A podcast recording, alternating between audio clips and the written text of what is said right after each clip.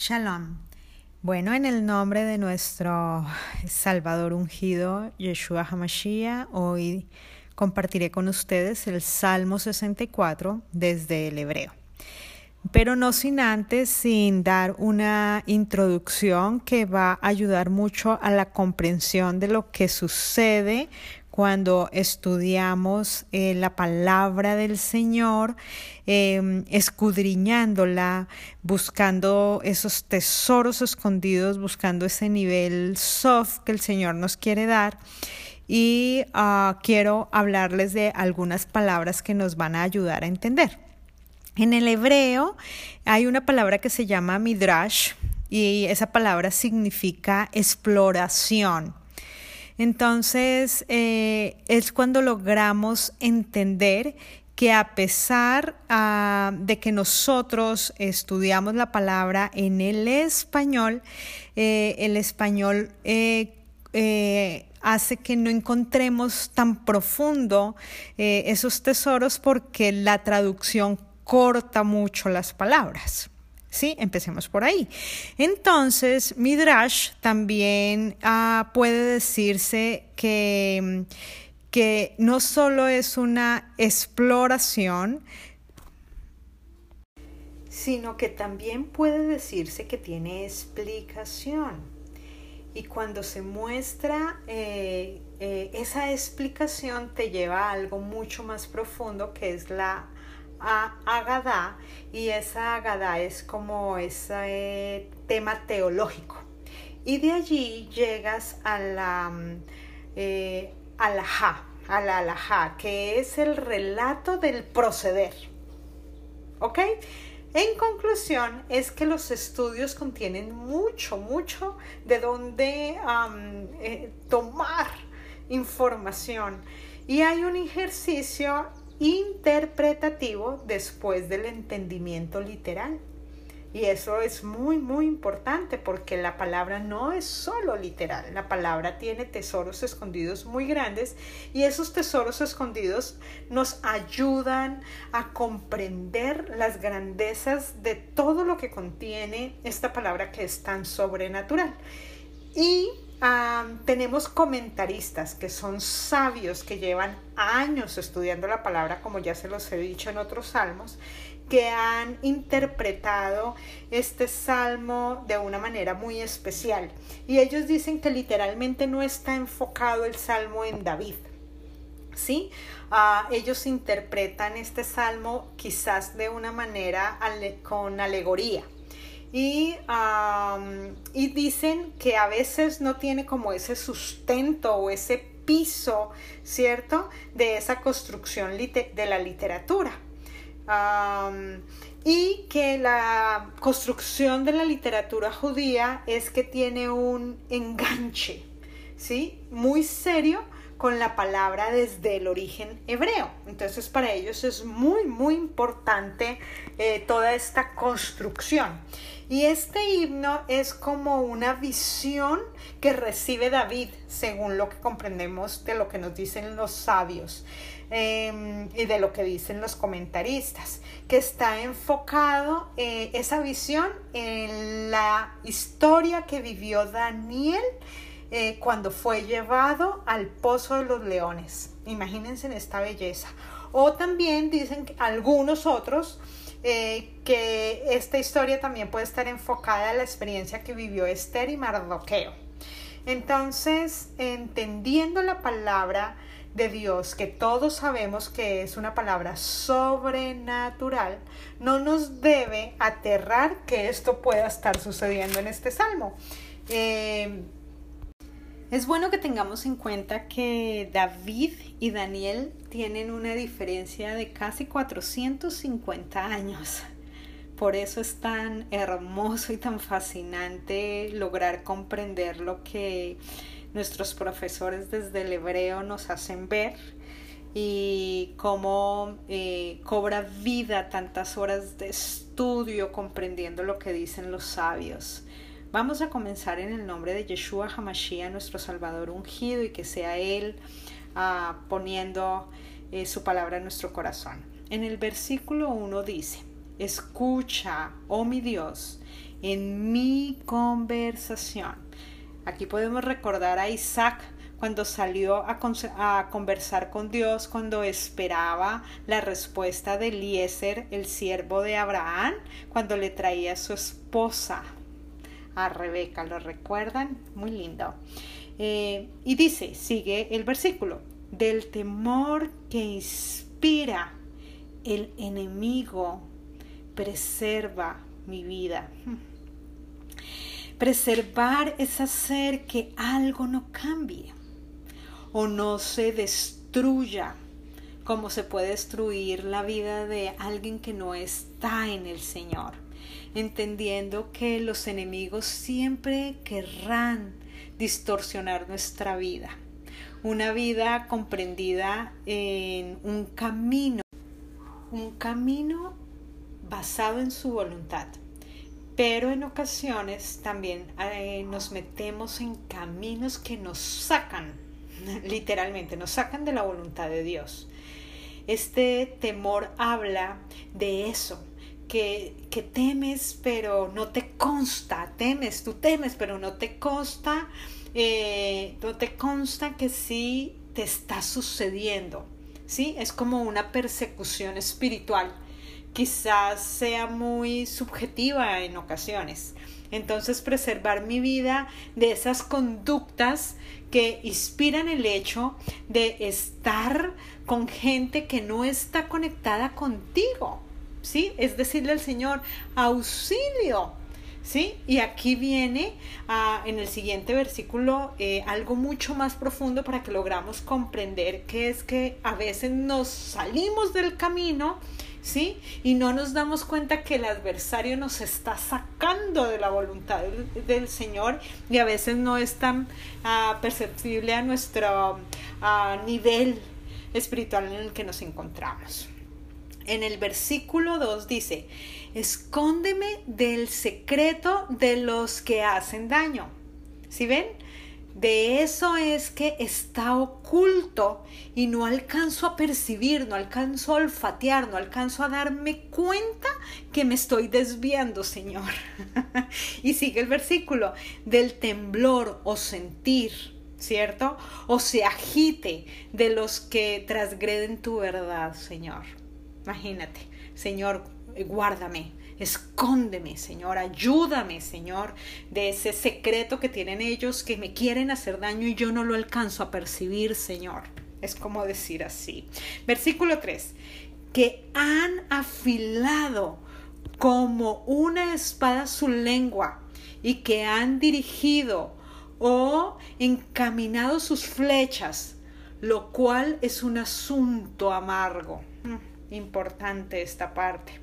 Esto anterior es el resultado de toda conducta que difiere con la escritura, como la historia de Esaú, cuando se casó con mujeres que estaban totalmente prohibidas, porque la palabra nos dice, nos revela, nos muestra que no nos podemos casar en yugo desigual. Y dice la palabra que eso fue amargura para Rebeca. Impresionante. Y la palabra amargura en hebreo es como las aguas de Mara, que también lo leemos en Éxodo.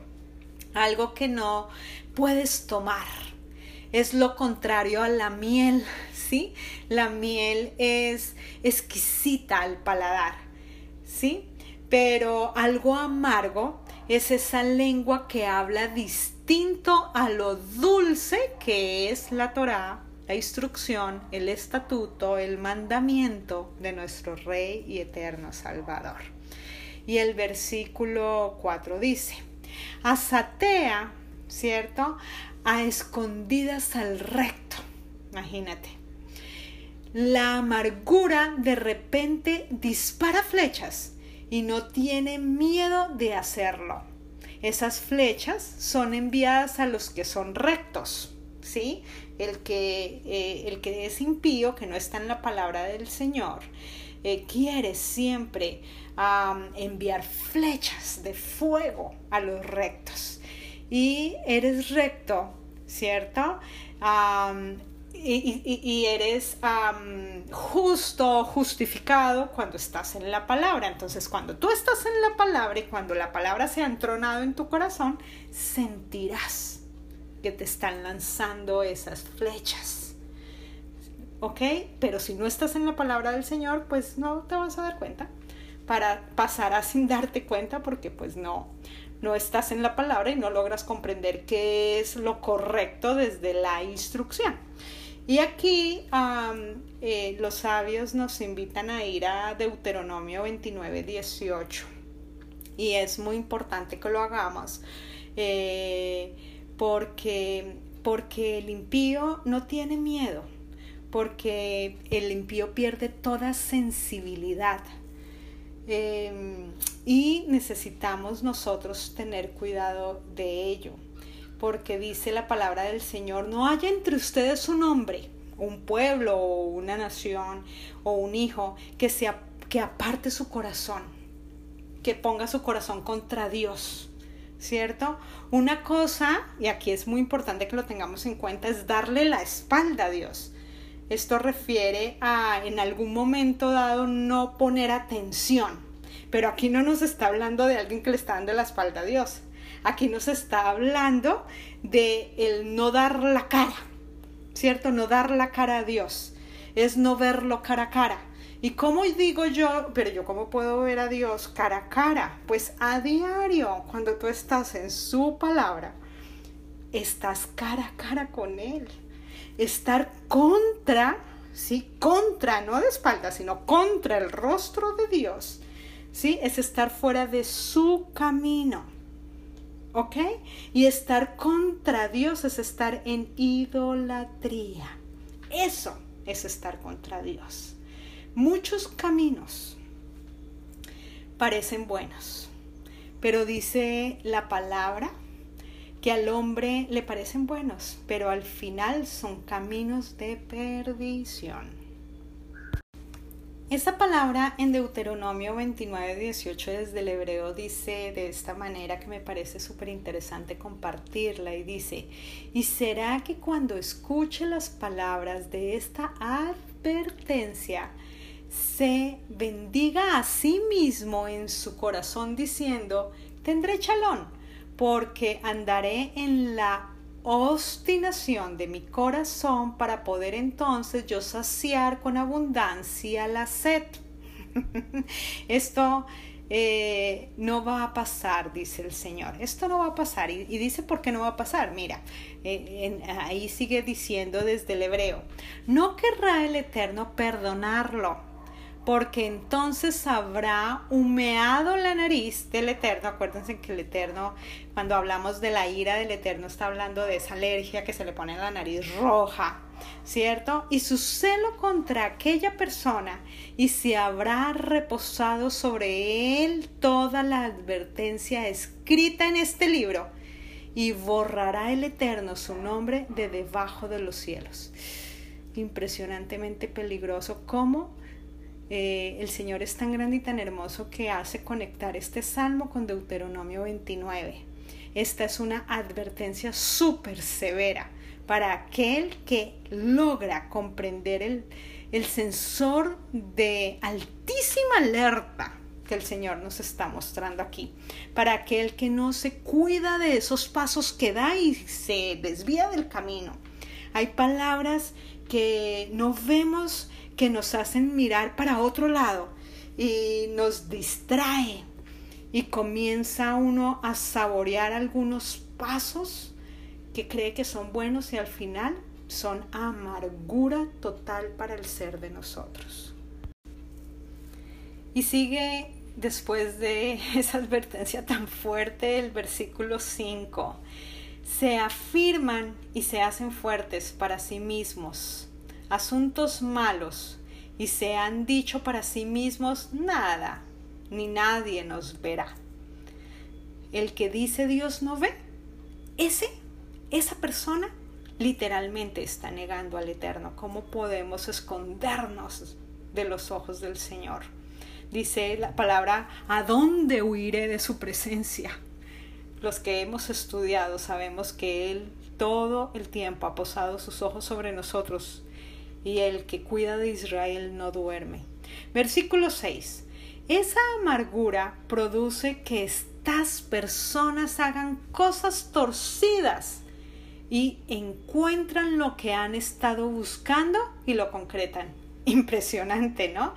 El pecado está a la puerta esperando. A él no hay que buscarlo, ¿sí? Ni, ni, ni siquiera hay que invitarlo. Él está ahí esperando. No hay que forzarse para encontrar el pecado. Para lo que sí tenemos que esforzarnos es para estudiar su palabra. Eso sí requiere de mucho esfuerzo. Y sigue el versículo 6. Esto es lo que está en el instante. Perdón, perdón, perdón. Después de esa advertencia tan fuerte que nos dio el Eterno, sigue el versículo 5 que dice así.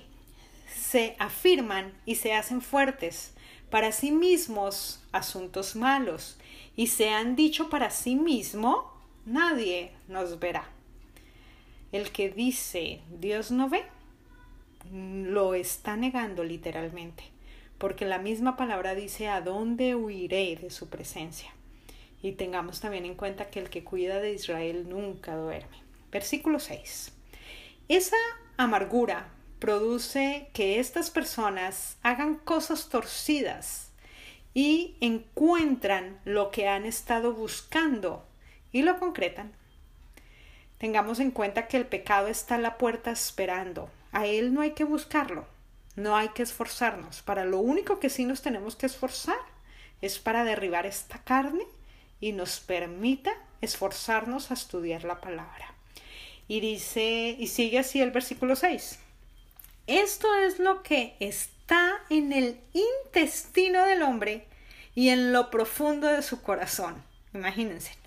Debemos pedir un corazón que esté regenerado, diciéndole a Dios, párteme el corazón, Señor, perfórame los oídos. Así se lo tenemos que decir. A todo esto hay que darle terapia con la palabra para que no nos torzamos del camino. En la palabra, la palabra, la palabra es la solución a nuestra debilidad. Estudiar en ella. Y seguimos en el versículo 7. Dios entonces les dispara con flecha y de repente Dios les responderá. Versículo 8. Los arrojarán a ellos su propia lengua y todos los que lo ven terminarán moviendo la cabeza. Versículo 9. Entonces lo verán todos los hombres y dirán, esto es obra de Dios discernirán su obrar. Aquí viene el óleo para el que sale de ese pozo de leones. Y es, aquí sigue el, el 9. El justificado por Dios se contentará y se refugiará en Él y será partícipe de alabanza. Todos los rectos de corazón. Qué hermosa esta palabra. Dios nos está amonestando. Dios es tan bueno que está atento a su pueblo para que no se pierda de su camino. Pero también aquí en esta palabra nos está mostrando eh, cómo Él se encargará de derribar, ¿cierto? a aquellos que se comportan como los que quisieron oprimir a Daniel o también a Esther y Mardoqueo. Literalmente ellos, ellos o esos que se levantan en contra del propósito del Eterno recibirán su recompensa. Shalom.